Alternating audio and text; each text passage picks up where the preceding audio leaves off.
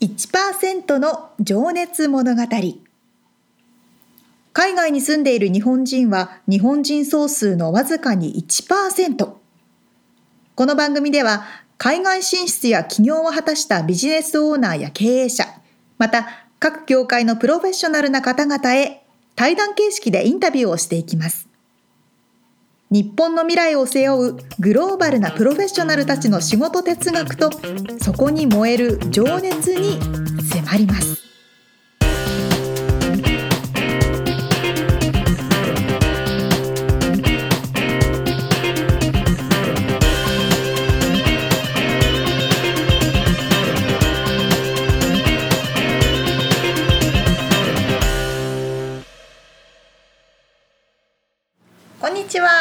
こんにちは。1%の情熱物語第39回目を迎えましたおっす。三十九回。ねもうすぐ40来ましたね回ですよね。ねえ早いそう。えっと、沙織ちゃんは。トヨタ自動車とソフトバンクの提携？うんうんニュースになってましたねニュース見ました？見ました見ましたあ あの対談は見ました。見てないですトヨタ社長と孫さんうんうん見てない。うんでね、ちょっと僕はあのトヨタ地出身なので、はいはい。トヨタ自動車がうん。どうなるかが気になってですね。まあいろいろねあのテスラと組むっていう話もちょっと前にあったりとか、うまあなくなっちゃったりとかね。えええあの水素の自動車作ってたりとかしてて、その EV 電気自動車には乗り遅れてるんじゃないかとかね。えはい。で僕のまあ新僕トヨタという街が嫌いでうん。ちっちゃい頃ね中学校小小学校トヨタから出たくてしょうがなかったんだけど、うん。アメリカに来てからもうトヨタが誇らしくてしょうがない。の であのなくなってもらっては困るわけですよ。その、うん。で親戚もトヨタ系列に勤めてる人が多くて。う、ん。うん。でちょっと動向気になっててあの対談もねちょっと見たんですけどはい。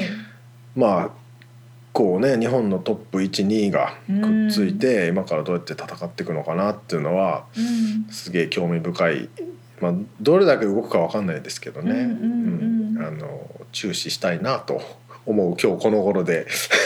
ございますという。じゃああれですよね。アメリカにいて「どこ出身なの?」って言って「トヨタ」って言ったら「えトヨタっていう種があるの?」ってなりません？ねそうなのよね。まあでも分かりやすい、みんな覚えてくれますよね、そう。で僕の名前が三つだから「あ三菱ね」って言われる。いやいやみたいな。混ざっちゃうんだけどね。そうですよね。そうそうそう。でもトヨタシティっていうのがあるんだよっつうと「えー、へえ」ってみんな言うけどね。山梨とかもで誰もも富士山もあるじゃん。マウント富士。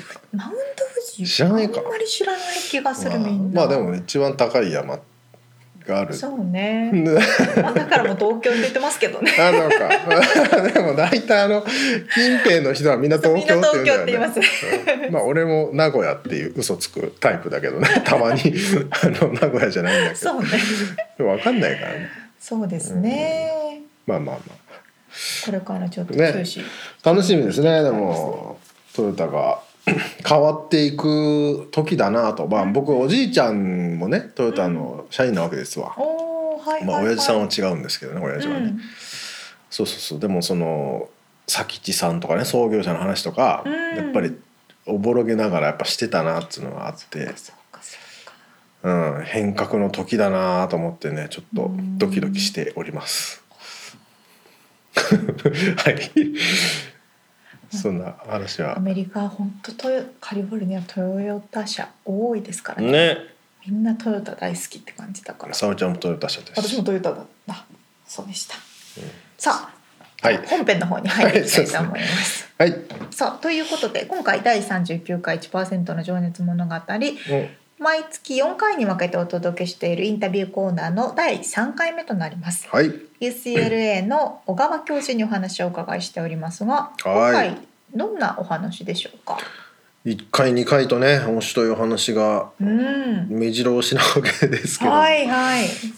またさらにね深い今度はねちょっともう本当哲学的なお話仕事とは何でしょうみたいなお話を伺っております。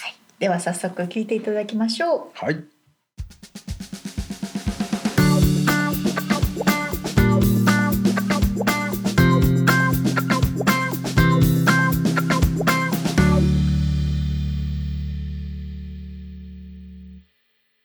じゃあねちょっとあの小川先生の過去のねお話今伺ってたんですけど、うん、今現在の仕事に対する姿勢とかその辺をちょっと、あの掘り下げたいんですけれども、うん、今の仕事をしていて誇りに思う瞬間とか一番嬉しい瞬間ってどんな時ですか？そうですね。あの、まあ、そういうふうにまあなんか具体的なものはみたいにして聞かれると、はい。もう本当に誇りも嬉しいこともまだないというのが正直なところでして、で本当にさっき言ったようにあのまあ、えー本当に生きてきて、まあ、ちょっと硬くなっちゃいますけど、え生きてきてあの役割を与えられたものとしてやれている仕事がに行き着いているかどうかも自分では分からないし。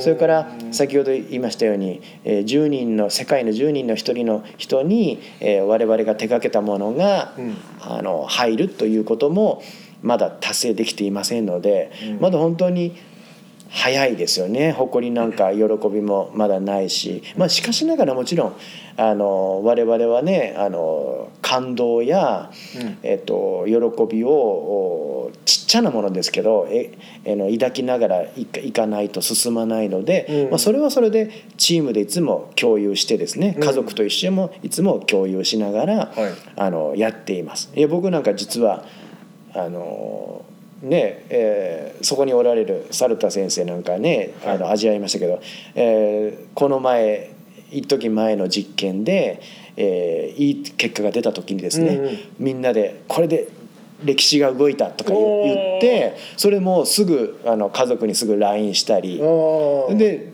はしゃいでるんですいね。やめちゃくちゃ楽しそうあそれーもうめちゃめちゃ めちゃめちゃははしゃぐ。うん。もうもうチームメイトよりも誰よりも僕が子供のようにはしゃぐんですけど でみんなはしらっとしてるんですよ。あのだからうん。もちろんそういうのはいっぱいありまして、うん。それがちっちゃな、えーエンジンにはなっています、うん。でももうまだまだですねでもねまだ研究者って誰もやってないことやってるわけで正しいのか合ってるのかはもう不安の中をずっと歩いてるわけですよね、うん。これやって意味あるのかなとかあの分かんないですけど。そうそうそう。誰も正解出してないわけじゃないですか。そうなんですよ、うん、道なき道をね、うん。あのほ道路を舗装するわけでもなくもうまずね、うわけ拓ですもんね。そうなんですよ。でそれがうん本当にう3次元方向に考えるとまあこうはしごを立てていっているようなもんですうねん。である時はしごが外されたりもするんですね。あでこの仮説が正しいと思って進んでいったけど、うん。やっぱり違ったという時はもう本当に高いところから落ちるんですね。はい、その繰り返しでもね登り続けると。ーなるほどいうようなね。だからうん。まあでも負けないのはやっぱり原点で培われたそういう精神とか、まあ、やるしかないんだと思っていることとかですね。うん。その逆にモチベーションっていうのはなんかまあそのねうん。武道を学びこう不屈の精神というところは、うん。あの一つだと思うんですけども、まあでもそれが先ほどおっしゃったようなその小さな成功の積み重ねがモチベーションになるんですかね。そうですねあの僕らもやっぱり、えーまあ、普通の人間でして、ええくじけそうになったり悩んだりするわけですよね。うんうんでで結局やっぱりやめようかなってうん思ったりもするわけですよね。うんでも翌日あるいは3日後には、うやっぱりそれじゃいかんって言ってつまり諦めようとするこことを諦めるっていうことが、えーもうどんどんどんどんそれを繰り返してきてで結局諦めることを諦めてしまったみたいになってしまってるので結局はもう走り続けるということに諦めたそういうことですね。諦めた方が楽なのにってことか。そうでもやっぱり次の瞬間自分別の自分がうんあ諦めていいわけないだないじゃないかと。うんでやれば問題はえー解決は開けるよというはい自分が次に出てくるので、はい。うんだから弱い自分がどんどん置き換わっていくんですね。うんうん、だからそういうのは諦めるのは諦めてしまったみたいなことですよね。であとそのなんて言いますかねこれはもうあの謙虚な意味に捉えてほしいんですけど、はいあのでも言葉の意味は謙虚じゃないかもしれないんですけど、まあ、ノブリス・オブリュージュっていう僕がまたこの言葉ってすごいなと思ったのがありまして何語ですか？あのうん。あの日本語でなんていうのかな。後後期の義務感というかちょっと分かりませんがうんうんあの上に立つ人ほど、えー責任も多いし上に立つほど人ほどいっぱい働かないといけないし上に立つほど恵まれた人ほど人に貢献しないといけないと。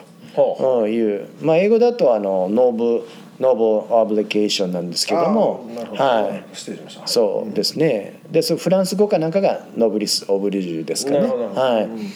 でそのひみんなそれってあると思うんですね。ずっと僕そう思っていて、はい。つまり、えーね、地球上の人たちはみんなすごいことをできる特技があったり特徴があったり、えーな何かのスペシャリストなわけでその時にえー他の人に分け合えたり力になったりすることって誰もがあると思うので。うんそのおレベルとかその時のタイミングとか機会に応じたことを、えー人にあ人にしてあげないといけないと、うんまあ、もちろん喜んでするべきだと。はい。いうのが、あいうふうに捉えておりまして、うんだから我々はチームサーフェス我々のチームにしかできない仕事っていうのがあるんですね。はい。うん、だから諦めそうになったとしてもいや我々しかできないんだと。うん。我ここにやる人いないんだ。うん、今世紀の、ね。さ今世紀、えー最大のサーフェスは我々にしか作れないんだと。だから我々がいたかいなかったかでこう世界が変わってしまうんだと。歴史が変わってしまうんだと。我々が諦めたら、えー思わしくない方向に世界がか歴史が変わってしまうんだと。いうふうに考えて、うん。うん、めちゃめちゃかっこいいっすね。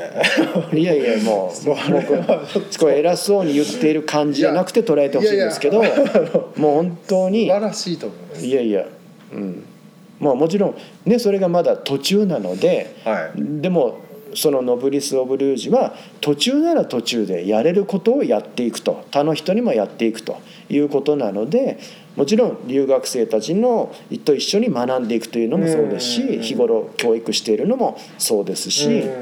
もうもう常にあの還元と自己成長というのはもうリアルタイムでやると、うん。いうことなので、まあ上にたら楽してくださいよではなくってってことですね、うん。まあその力があるならその力を与えなさいというかそうですいう感ね。じなんですかね、はい。うーん。でもちょっと使命感みたいなのがね、うん。偉そうに使命感を持っていやでも、るんですね。あはの幕末の志士たちを今あのリマインドされましたよ。い、いやいやもう。これは俺たちが今やらなきゃいけないってね思ってたんだろうう。まあね命を懸けてきたね方たちがいるわけで。いやでも本当に、えーね、例えば英語だとねほら「with or without、うん。えー板倉さん」で歴史が変わるような仕事をするとうん。いう、ね、人に助ける人を助けるような仕事をするというようなことあるいは before after あチームサーフェスがあったかいあ、ねうん。前後で歴史が変わったと。うん。まあ、いうようなことにねの後にああの時そうだったよねと、うん。うん、この出来事で世の中良くなったよねと、まあ、そんなことを思って仕事をね本当に成し遂げられた方いっぱいいるので、うん。まあ、我々もそこを目指すと。いうことですようね。んうんじゃあアフターサーフェスのになったらこのここで僕収録したことを自慢しますからあの いろんな人にいやいやもうえちょっとねサインでもしときましょうか。最後もらっとかないとやばいサインより重要なものを今いただいてます、はいあの生でねお話できるだけいやいやじゃあちょっと本当に、あのすいませんじ時間がオーバーしてるんですけど、あなたにとっての仕事哲学って何ですかって僕いろんな人に聞いてまして。なるほどなるほど。うんあのね哲学哲学兼生き方にもか、うん。関連するかもしれないんですけど、まあ、何事もお遅すぎることも早すぎることもないっていうののを自分に常に言い聞かしてるので、はい。だからえ還元と成長もリアルタイムでするし、うん。何か終わったらこれすればいいんじゃない？とか決して思わないしで大それたことでもあの臆することなく、じゃあ始めようってすぐ思うし。ああじゃあこれが準備ができるまでこれは待っとこうとか言うんじゃなくてってことうん。ですか、うんそう。それそれはえらい大きな哲学ですね。ほだからよく言うのはねあのお例えばお年僕の両親なんかも「もうこれは遅すぎるからもうわ我々は年だし」とか言うんですけどうん。そそれはあるんですけど、まあ、逆に何事も早すぎることはないっていうのはなかなか聞いたことがなかったんでで僕僕らとチームとしてはあの本当にそこが大そこが重要なんじゃないかと、うんいうことで。だから僕ら大学院生でもあーまだけん駆け出しの研究者でも、はい。例えば我々私みたいな,、えーな長く研究してるものでも、まあ、皆平等に意見を言い合い、まあ、友達感覚で意見を意見を議論させてですね、うんうんうんでその背景にあるのが何でも早すぎることはないんだからというのがあるんですね。そのうん。まだあんたは意見を言えるような立場じゃないんだよっていうんじゃなくて。そうそうそうそう。うんそういうこと、うん、うん。だからノーベル賞でも20歳でも18歳でも取れるんだよというようなことですよね。うん。うん、いやぜひ取ってほしいと思ってますしね。でもそれは冒頭の話の俺でも世界一になれるんだっていうのにもちょっと近い気がするな。そう。あそこありますよね。うん、なるほどそう。まあ仕事哲学と言っても。あと仕事哲学ちょっとねあの歯科医師なんではい。関連したこと言うと、はい。ちょっと具体的しすぎたら申し訳ないんですけども、あの日本では歯科医師と言いますけどアメリカではデンティストというわけですよね。あつまりあ。歯の医者じゃないんですねアメリカでは。あもうだから独立した別の単語があるってことですね。そうですね。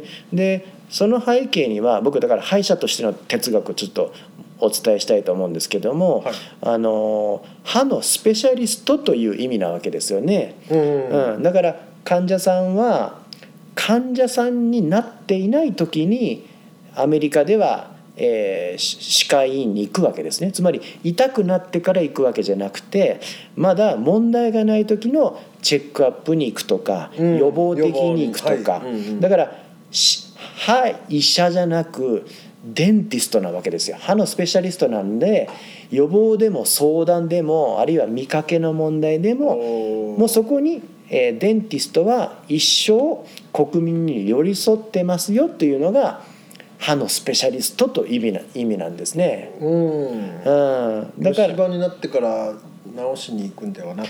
そうそうそう。うんうん。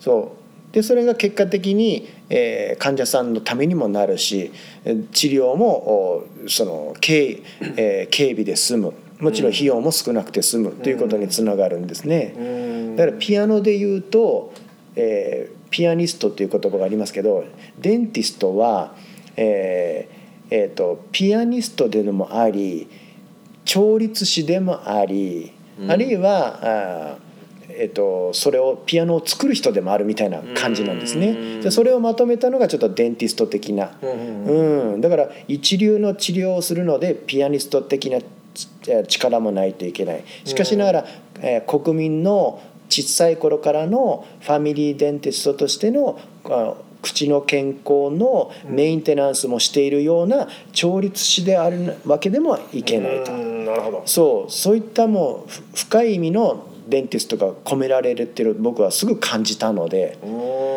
うん。だからそこはもうそうでないといけないっていう歯科医師哲学は持っていますね。ううん。ん。なるほどなるほど、うん。そっかそっか。でもドクター、まあ、医者というとそうですね。治すだけだけどスペシャリストっていうなると全部知ってないとそうそう。そうなんですよね。あ確かにでもあの治療だけではなくてねこちらアメリカは特にその審美歯科もねうん。発達してますしその事故で取れちゃったでインプラントを入れるっていう時もうん。まあまあこれもちょっと治療になるのか。うん。まあ、そうですね、まあ、それは治療ですけれども、いろんなねあの分野がありますもんね。そう。だからこちらではあの大げさでもなくあの引っ越すとまず歯科医院を探すみたいなね。つまりもう一生のパートナーとしてデンティストがいてくれてるのでもうもう必ず3ヶ月おき6ヶ月おきに行くと。問題がなくても行くっていうのが歯科医師なのうん。でだからね。そう。まあプライマリードクターもその内科のねお医者さんもねみんな探しますもんね。そうなんですよね。だからそれはなんかファミリーデンティスト的なというんですけれども、あのなるほど。そう。それはもうそれも哲学それはアメリカで学んだ、うん。ね、歯科医師哲学考え方のなりますね。なるほどね。であとなんかが、えっと一般論的な哲学ね先ほどあの何事も遅すぎることも早すぎるもないって言ったんですけども、まあまあもう一つだけあの、ね、あのお伝えすると、はい。あの僕こういうふうによく言うんですけど、まあ、代わりのいない自分、まあ、つまり違う自分になっていくっていう、えね、冒頭でお伝えしたんですけど、そうすると代わりのいない自分になっていくということでつまりそれが世界に誰も代わりがいない。でですから我々のチームしかできないっていうことにつながるんですけれども、うん。まあ、それを端的に表表すとですねあの素数になれっていうことなんですよ。まあ、割り切れないし、まあ、8だと4という人と2という人がいればあの代わりがいることになりますけど、ん。まあ素数、まあ、7になると代わりはないのでであと自分が7だと自分が誰かと掛け算されることによって多くのものを生み出す元になるというやつですよね。うん、だからもう本当に研究なんか携わるものは特にもう素数になりなさいとうん。いうことが、あーまあそれイコールクリエイティビティだしオリジナリティであると。いうことですね。深いですうね。ん。いやまあこの番組のタイトルもね1%の情熱物語。その1%っていうのはまあ他と違う価値っていう意味もあるんで、うん。それでもちょっと近いものなんですかね。その他と違ううん。うん、あの本当にそう思いますね。その1%のユ方ニークであると。はい。うん。ね、違う国にあの自分を置いている1%の方たちですね。ででさまざまなことを発信し議論し、うん。で日本を違う目から見ていく,、うん。くださるとうんいう、うんだからまさに、えー素数的な観点で、はい、と思いますね。うんあでもあ板倉さんちょっとあの思い出させてくれたんですけども、はい。あ僕非常に1%情熱物語がねタイトル、えー気に入っておりましてあちょっとそのあのー理由を申し上げるのを忘れておりましたのでちょっと戻っちゃうかもしれないですないんですけども、ちょっと言わせていただきたいことは、はい。あの本当にあのこれがねそこをポイントをうまくついたタイトルでで多分板倉さんのメッセージもこの1%が2になり3になりというふうになったらいいのではないかということも、ね、含まれてるかもしれないのかなと思いましていやはい。僕もそこは賛同しておりましてはい。でそれに関連してちょうどあの先々月イスラエルに行ってきたんですけれどもはい。まあそれ一番のその真逆にいる1%の情熱の真逆にいる国だということなんですね。うんどういうことかというと、えーまあ、ユダヤ教の世界のユダヤ教の方はうんイスラエルに一番いると思われているんですけれども、まあえー実際そこに、えーまあ、8 million の人ししかいないんですね800万人ですか。はいで、えイスラエル以外の国にえー12万人がユダヤの教の人たちいるんですね、うん。つまりなんとユダヤ教というえーそのコミュニティは、えー本拠地よりもえーアウェーのところに多くいると。そのまあ 1%3%5% どころじゃなくて、まあ、50%多いわけですよね。はい、800万人の？800万人がイスラエルはいですね、で、えーだから8 million がイスラエルで、えー12 million が国外と。12 million か。国外ですね。でそこはアメリカに、えー5から6 million いらっしゃる半数以上とかはい。ですねですね国外にいらっしゃそうです。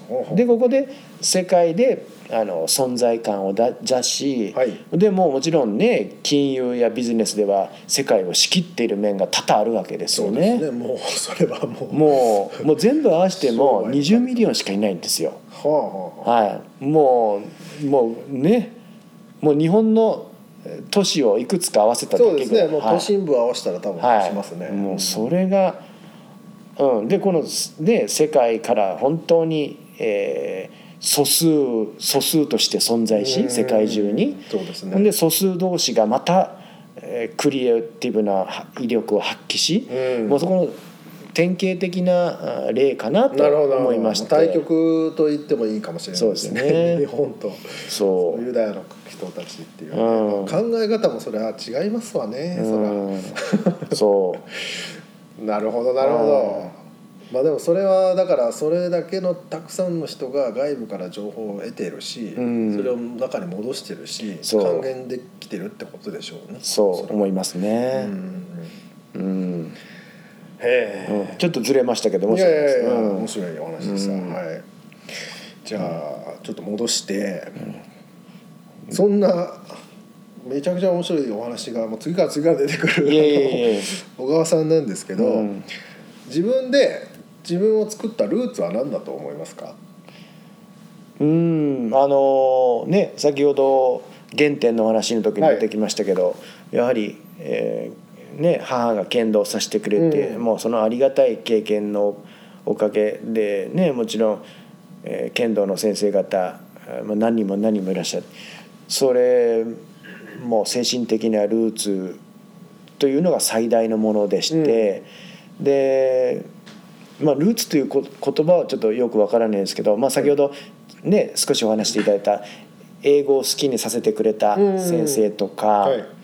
あのその辺りは本当にこれも僕の生活に大幅に関わってるので、うん。英語とその和根の分のうん。根の部分がですね、あ本当に大支きなえになってるっていう。そうですね。英語の英語っていうのはね本当に中学校の時にえーっと面白いことを言ってくれた先生がいてですね、はい。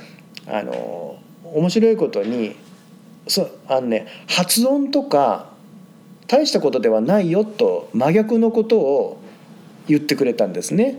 うん。でその頃中1からしかもちろん英語僕塾とか行ってなくて中1からしか学んでませんけど、はい。巷では発音がいい方がかっこいいとか、うん。あのそういう文化、まあ、うん日本人は不得意ですけども、うん。できればかっこいいなみたいなのがあったと思うんですけれども今でもありますよね。はい。ところがそうじゃなくてまあ何を言うかだと。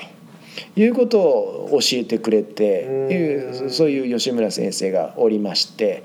ほん。であなるほどと。そうすると国語力大事だなと。うん。で僕国語嫌いだったんですけど点数もずっと悪かったんですけど、その、まあ、点数は置いといてもでも何をはっきりとうん。どう自分で考えて言う言うっていうのは大事だなと。うん。でそれを急いで英語に訳せば英語を喋れるっていうことになるんだなと。いうふうなことをあの、ね、教えてくれた先生なのでうん。あの、ね、楽に立って。で高校の時の泉先生は僕実はですね外国大学に行きたいと3年の途中高校3年の途中でもうど全てが土壇場の時に思,、うん。思ってたんですね、うん。もう英語好きなんでもう外,、うん。外大に行こうかなと。はい。そしたらもうその先生が英語の先生なのにですね外大はやめなさいって言ったんですよ。なぜかというとお小川は小川はいろんなことがきっとできるようになると。あ英語を使って英語の仕事をするのはやめなさいと言それもおっったいないしゃったんですぞということですうん、だからうん。英語を使ってうん。英語以外の仕事をするようにしななりなさいと。うん。どうおっしゃってくれたんですね。英語の先生なのにですよ。英語を推したい気持ちがねあったと思うんですけど。でそんなことをいや僕のポテンシャルもわからないんだと思うんですけどあももう他のことをやれと英語を使っておっしゃってくれたのはもう本当にショックでしてあのいやいいいい意味でのショックでして。はいででもそんだけだからね可能性を見見て作れてるというかね。ポテンシャルあるって見られているってことですもんね。しかはもそれ剣道ずっとやってたのにいきなり英語を使ってまた違うことをやるっていいうのそう、すごいっすね、うん、で急いで。広がりが。そう急いで、まあ、手が器用な仕事がうん。なんだとかねで患者さんとコミュニケーション取れるとか、うん。でそして英語が関与できるっていう。まあねなんかもう、ね。うん、一夜漬けの方程式みたいのでし地学部になったという 感じですね。いやでもそんなな雪吊りじゃないけどあのうんな感じがねもう今世界を変えようとしているというその先生にも知らせたいですねこれ。いやいやいやもう本当に。はあ。うんもう本当に。まだご健在ですよねその先生は。あの英語の先生。はうん、あのー中学校のせんあ僕あのーさっき先ほ先ほどじゃないや。先月、はい。実はそのい高校の時の先生がえ引退されたって聞いたので、おーはい。まあ63ぐらいなんですかね、うんうんうん。になられていて。でよしあの中学校の先生吉村先生はあもうちょっと、ね上のお年になられるでしょうから、あのーまあコンタクトは取っておりませんのでちょっとわからないんですけれども。それはぜひ調べてこうんの番組を聞いてもらわないとうん、まあもちろんです。僕ももうお礼言いたいのは山々ですね。本当に。探偵ナイトスクープとかに頼みましょうかね、うんまあいいやああ もちろん。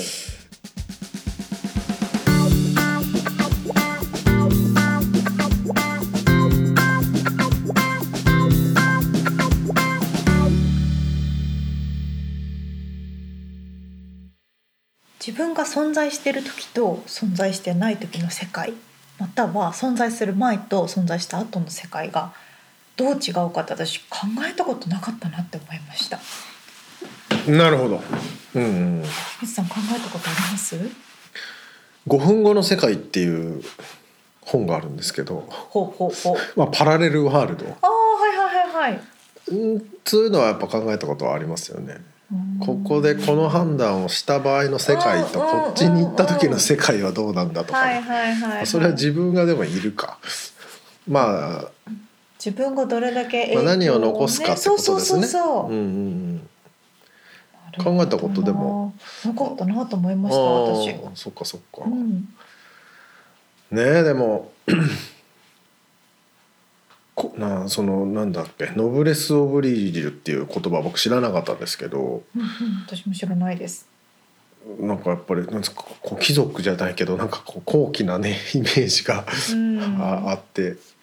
やっぱその持てるものを他の人に、そうですうん、ね、分かっちゃうみたいな。うんうんうんうん。まあ、その知識もそうでしょうしね力とかもそうでしょうしねなんかそういう考え方というか使命感でうん。こうやってらっしゃるっていうのもまた粋だなと思いますよね。素晴らしいですよね。はい。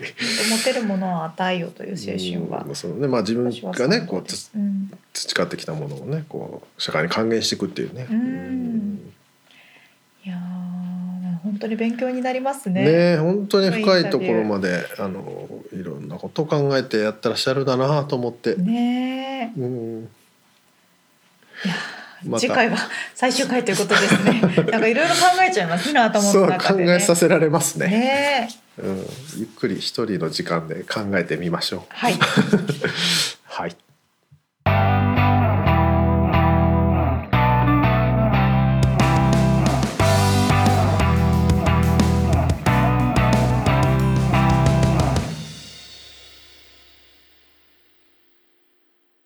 リアルアメリカ情報イエイあ、音の準備をするの忘れてました。さあこのコーナーは、はいリアルなアメリカの情報をロサンゼルスからお届けしていくコーナーですはい。今回はですねうん。バチェラーパーティーについてほうほ知ってます？バチェラーパーティーう。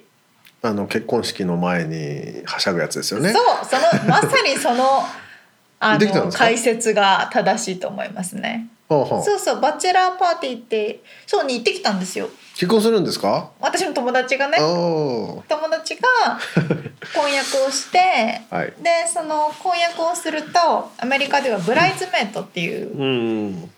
花嫁付き添い人みたいな人を選ぶんですよね。うん。日本でいう。日本語にちょっとね訳してみようと思って検索したらね花嫁付き添い人もうちょっとちゃんなかったっけ？日本語。花嫁付き添い人？あナコードみたいな。あーなんかあるよね。うん。そうそうそうそういうブライズメイズイドを、はい。まあ34人ぐらいうん選ぶのかな、今回は多くて67人いるんですけどその仲のいい友達のブライズメイトに私もブライズメイトになったので、うん。そのブライズメイトが企画してみんなでバチェラーパーティーをしましょう、えー。そうって言ってきたんですうよ。ん。でねそのメッツさんがさっき言ったようにバチェラーパーティーっていうともうはお酒飲みまくってうん。弾けて、もう結婚する前の最後のそうそうそうシングルだみたいなね。うんラスベガスに行ってみたいなイメージが多いと思うんですよ。うんうん。結構実際にマジョリティとしては、うん。ストリッパー呼んだりとかね、はいはいはい本当に弾けるっていうのが多いみたいなんですけど、はい。はい今回私たちは あのワイナリーを巡るという。あら。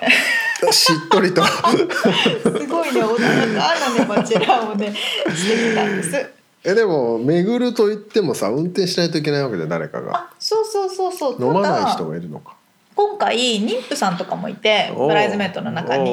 で、まあ、年齢もすごい なんか20代とか10代とかじゃなかったので、うん。もうわなんていうんだろう大人な感じのね。そうそうそうそう、うん。週末旅行にテメクラというワイナリーがあるところにね。サンディエゴの右上ぐらいか。そう。サンディエゴと LA の間ぐらいですかね東北、ねまあそうですね、うんう、うんん、そうそうそう。テメキュラって有名ですよねでもね。有名テメクラとかナパとか有名ですけどね、で週末2泊3日ぐらいでうん。一軒家を借りて、おお Airbnb でね、ーうん。一軒家を借りて67人で泊まって。楽しそうだね。超楽しかったですよ。そこに遊びに行きたいわ。ダメだ。バチェラーパーティーだから女性だけですから。もうブライズ側は女性だけ、ね。男性は男性だけで楽しむってストリッいうので、パーとして。ダメダメだ。穏やかなやつなので。結構こうお家とかもはい。そのデコレーションしたりとかあでブライズの子の車をデコレーションして私が私が花嫁みたいなね。あ結婚しますよくやる。そうそうそうそうそう。こっちはねあの落書きしたりね、あそうそうそう、まあ、昔のは車になんかカラランカランって。カランカランってつけてなんか私が結婚するんですみたいな、はいはいはいはい。いうのをややるのが多いんですけど、うんうん。で私たちもそのお揃いの あのお洋服とか買ってみんなでお洋服着て彼女はこうティアラみたいのつけて、うん。私が花嫁ですみたいな。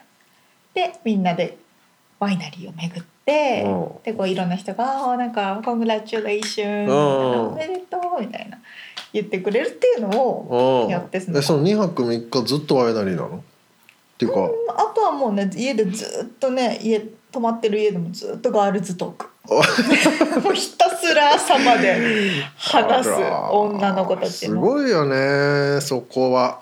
そこはっていうのもあれだけど女性ははなんなかあのそう男性陣は多分ね続かない。何かそこにあればいいんだけどそのまあ、ゲームなり。音楽をやるなりサーフィンをするなりね野球をするとか。そうかそうか。ただだべって朝までってもうね、ないでしょ。まあ、ティーンの時はあったかもしれないけどねなかなかね。あーすごいよそうねそうそうそう。まあ特に何の話をするんですかそういう時は。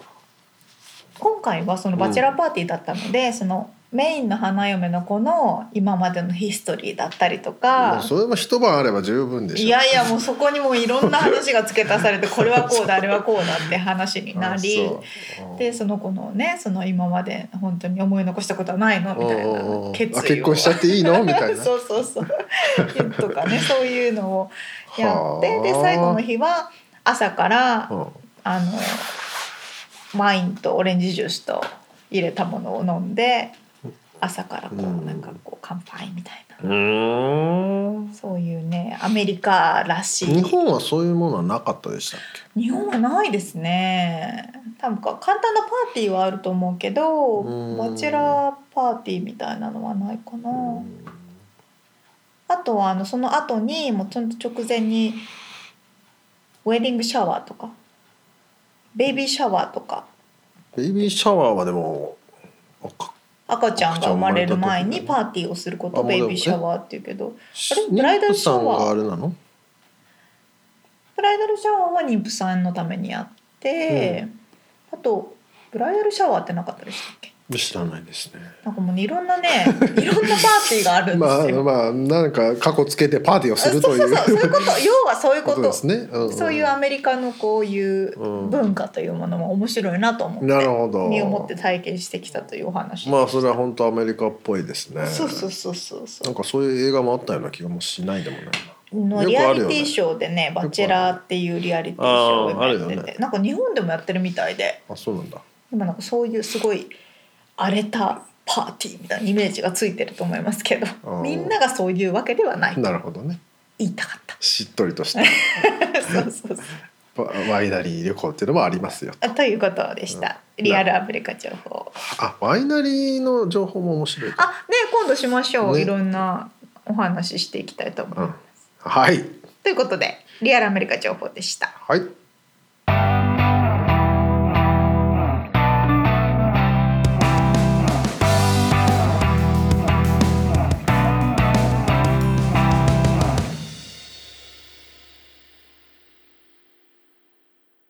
締めのコーナーがやってきました。お。みつさんは？今日は？はい。私から質問。はい。コーヒー派ですか？紅茶派ですか？コーヒー派ですね。ほうほうその 理由は？